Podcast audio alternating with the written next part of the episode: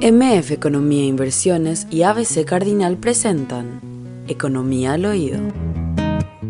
Lo dio a conocer recientemente el Banco Central del Paraguay el informe de inflación. La gente es como que de alguna manera espera este informe, considerando que el año 2022 fue bastante pesado, Manuel, cuando hablamos de inflación, de el aumento de precios generalizados de, alimentos y todo lo que compone la canasta y las perspectivas para el año 2023 era como que se iba a ir acomodando. Sí, eh, el informe de inflación eh, eh, es un tema importante porque también esto determina muchas cosas, determina prácticamente toda la gestión del Banco Central del Paraguay en términos de tasa de interés también, ¿verdad? Entonces también afecta a los créditos que tenemos. Si la inflación es baja, los créditos van a tener una tasa más baja y van a ser más pagables por, por la gente, ¿verdad? En general, lo que tuvimos un resultado inflacionario de de 1,2%. Creo que si podemos poner ese material acá a en pantalla, la pantalla plena, por favor, el, el, resumen de la inflación, el que acabamos de ver. Acá hay un número que es importante que la gente tenga en cuenta. Cuando miramos ese 7,8, que es el número relevante acá, que es la inflación del último año, o sea, contado de enero desde enero, ¿verdad? Enero del 2022 a, a enero del 2023 ese número, para que entre dentro de los parámetros que está buscando el Banco Central, debería ser por lo menos de 6%. O sea, tiene que ir bajando para llegar a valores de, de, 6%. Si nosotros comparamos el año pasado, en enero, la inflación, esa que muestra de, mensual de 1,2, el año pasado fue de 1,5. O sea que estamos en un buen en un buen camino, digamos, eh, en términos inflacionarios, ¿verdad? Pero ¿por qué? ¿Qué fue lo que subió? ¿Qué fue lo que subió? Y creo que ese es el tema que deberíamos deberíamos ir eh, desglosando eh, y tenemos ya el apoyo y le pedimos a los compañeros pantalla plena. Acá tenemos Manuel y para la gente que nos está escuchando, esto forma parte del informe del Banco Central del Paraguay sobre inflación y vemos cómo Servicio de suministro de electricidad tuvo un aumento del 11,4%. Para lo que está mirando la tele, lo que está abajo es lo que más creció. Exactamente. Lo que está en celeste, digamos. Eh, celeste azulado. Y lo que está en negro o, azul oscuro es lo que se redujo de precio. Ustedes, yo no sé si se acuerdan, pero para las elecciones internas del Partido Colorado. El año pasado. Se bajó la electricidad para 800 mil familias eh, por tres meses. Lo que se hizo fue, aprovechando la baja de precios de la tarifa de electricidad, lo que se hizo fue se le bajó a esas 800 mil familias, pero solamente eh, octubre, noviembre y diciembre.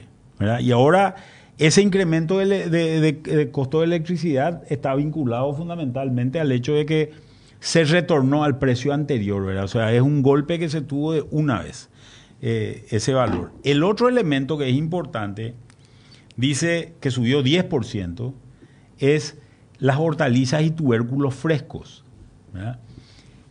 Ese elemento es fundamentalmente, está vinculado sobre todo a, que hay restricciones en la importación de ciertas, de, ciertas frutas y verduras, fundamentalmente, de, sobre todo de la Argentina, y eso hace que obviamente haya una oferta relativamente limitada de esto. Posiblemente eh, mucha gente haya verificado en el supermercado, por ejemplo, que hay relativamente poca calidad también en, algunos productos, ¿verdad? Por el hecho de que se ha reducido eh, eh, estos valores. Y por otro lado también hay un efecto dólar metido acá en muchos lugares, ¿verdad? Dentro de ese propio rubro, de, eh, alimenticio, uno de los temas que ha jugado un rol importante ha sido las harinas, por ejemplo. Las harinas, normalmente harinas son derivadas del trigo o derivadas del maíz, que se cotizan no solamente a nivel internacional, sino a nivel local también en dólares. Eh, y entonces el incremento del tipo de cambio que hemos visto un tipo de cambio bastante más alto durante todo el mes de, el mes de enero, ha impactado en eso y ha impactado en otros rubros, como por ejemplo la adquisición eh, del auto, de, de automóviles, que es el tercer rubro ahí. y por otro lado, también tenemos el incremento de precio de combustible, ¿verdad? que sigue figurando, un forma parte de 1,4% dentro del componente, Manuel. Claro, y ese es el ajuste que hacían los emblemas vinculado fundamentalmente al hecho, ellos decían, porque se subió el selectivo al consumo. Sin embargo, el selectivo al consumo, esto es también importante aclarar, es un impuesto que se paga en la primera enajenación. ¿Cuál es la primera enajenación que se hace en el caso del, del, combustible es la importación, ¿verdad? Y gran parte del combustible se importó ya el año pasado, ¿verdad? Entonces, esto es un ajuste que, que, se hace sin tener ninguna ningún respaldo real, ¿verdad? Pero, pero el, el, ajuste se terminó haciendo y esa es una cuestión importante. Y después hay otros productos como vacaciones.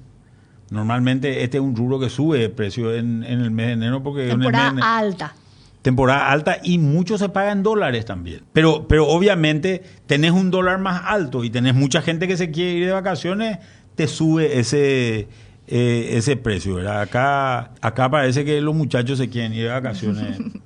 tendría, tendría que esperar que baje un poco el dólar y haya menos gente. ¿verdad? Carne vacuna también vemos, Manuel, que sufrió una variación. Sí, en el mes de enero, normalmente, en el mes de enero y febrero, hay vacunación antiaftosa. Entonces, cuando hay vacunación antiaftosa, eh, después de vacunar durante 15 días no se puede vender ganado. El que vacunó no puede vender durante 15 días. Entonces, eso normalmente hace, restringe la oferta de ganado y hace que, que, este sea una suba de precio bastante estacional, ¿verdad? Que se da normalmente durante, durante este precio, ¿verdad? La carne en realidad en Paraguay no tendría ninguna razón para subir de precio porque en general el, precio de los animales ha bajado muchísimo durante el año 2022. ¿verdad? De estar a casi 4 dólares el kilo al gancho, hoy está más o menos a 3,1 dólares el kilo al gancho. ¿verdad? Entonces creo que ahí no hay mucha, mucha excusa para eso, ¿verdad? Manuel, estamos hablando sobre inflación y decíamos que el Banco Central del Paraguay dio a conocer el informe sobre eh, inflación y que enero cerró en 1.2% y el interanual está en 7,8%. Y vos mencionabas que esto de alguna manera tiene que ir bajando y ubicarse en 6% aproximadamente para que vaya convergiendo a lo que es la meta objetivo del Banco Central del Paraguay, que es 4%. Ese es su centro, más menos 2%. Claro, pero ya hay cosas que son importantes, ¿verdad? El hecho de que haya esto sido menor que en enero del año pasado ya te, ya te da una pauta de que las cosas están empezando a, a, mejorar. Fíjate que la inflación interanual a diciembre era de 8,1. Hoy está en 7,8 como podemos ver ahí en, el, en la pantalla, 7,8. Y si vos te fijas, la diferencia, el, la inflación en enero del 2022 fue 1,5 y la diferencia y, y, la inflación ahora fue 1,2. De 1,2. Por tanto, hubo una reducción exactamente de ese valor de 0,3. Para que tengamos en cuenta, el año pasado, el año pasado, la inflación en febrero fue de 1,4. O sea, para que nosotros vayamos convergiendo lentamente a ese valor de por lo menos de 6, en realidad el número que tenemos que buscar es 4, que es el número que está buscando el Banco Central, eh, para que llegue a eso, tendría que ser la inflación de febrero menor, eh, menor a, a, 1,4, ¿verdad? Para que se vaya ajustando lentamente eh, esa inflación, esa inflación interanual, ¿verdad? Que es una inflación que, que, que obviamente aprieta, ¿verdad? Después, el año pasado, recién en septiembre tuvimos deflación. La inflación viene arrastrándose ya desde el año 2021, ¿verdad? no el año 2022. 22 eh, nomás. Llegó a su pico el año pasado cuando alcanzó 11,5 en el mes de junio. Eh, y fíjense que de 11,5 hoy estamos en 7,8, ya hemos tenido reducciones bastante, bastante importantes, bastante significativas. Espero que, que esto se vaya acomodando todavía más. Creo yo que lo que va a ocurrir en los próximos, también en los próximos meses con esta campaña, el año pasado habíamos tenido una muy mala campaña agrícola, este año vamos a tener una, una campaña agrícola que si bien no es la mejor, es mucho mejor que la del año pasado, con lo cual vamos a producir más o menos tres veces lo que produjimos, o dos veces por lo menos lo que produjimos el año pasado. Y en esa situación vamos a tener mucho más ingresos de dólares. Por lo tanto, seguramente vamos a ir viendo que el dólar se va a ir ajustando en los próximos meses también, ¿verdad? Eso quiere decir seguramente una reducción del dólar y eso también va a beneficiar una menor inflación. Por tanto, yo tengo expectativas muy positivas de que, de que en, en pocos meses vamos a estar entrando dentro del rango de 6%, que es el rango importante para, para, para el Banco Central. ¿verdad? Y el combustible, Manuel, que es una preocupación siempre latente. Bueno, el combustible tiene una situación, una situación bastante, bastante complicada, ¿verdad? Eh, nosotros en Paraguay no importamos petróleo, nosotros importamos combustibles refinados ya, ¿verdad? Eh, gasoil por un lado y, nafta por el otro lado, ¿verdad? Una de las cosas es, una de las cosas que, y, estos bienes, la nafta, la, nafta ha acompañado bastante más el precio, el precio del petróleo, pero no así el, diésel, ¿verdad?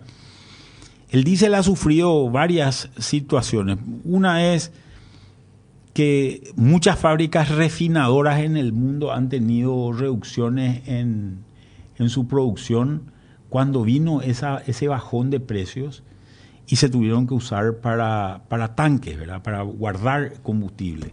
Y ahora no consiguen permiso en sus países para poder reactivar eso. Lo otro también es el diésel se, se le ha obligado a muchos países en el mundo, se le ha obligado a que el diésel sea mucho más limpio, ¿verdad? que tenga mayor cantidad de... Me voy a meter acá en un, en, una, en un problema. Y nos quedan 30 segundos, Juan. Creo que de cetanos, ¿verdad? Menor cantidad de cetano, menor cantidad de partes de plomo por millón, ¿verdad? en Paraguay nosotros usábamos un diésel, ese diésel que poluía muchísimo, hay 500 partes por millón Creo que este diésel de, mayor nivel es un diésel que tiene 50 partes por millón, pero en otros países están usando diéseles de 10 partes por millón, lo cual hace que cuando tiene también menos, menor cantidad, eh, menor cantidad de, plomo, el diésel es menos, te, te, hace gastar más combustible, más combustible por kilómetro, ¿verdad? Entonces es menos eficiente en términos de, en términos de... Y eso hace que mucha gente no quiera tener autos diésel. Entonces la demanda ha sido una demanda eh, inferior, digamos, sobre eso. Y esto en vez de bajar el precio, lo que hizo es que muchas de las plantas reduzcan la producción a nivel mundial. Entonces no hay eso. Yo no veo muchos problemas en términos de combustible en los próximos en los próximos meses. Creo que, la situación es bastante positiva y debería incluso reducirse el precio durante el año. Todo esto depende de esta guerra, eh, esta guerra de Ucrania, ¿verdad? Que, en realidad nos impacta mucho en todo lo que es el precio del petróleo. MF Economía e Inversiones, ideas globales para necesidades locales. Visítanos en www.mf.com.py.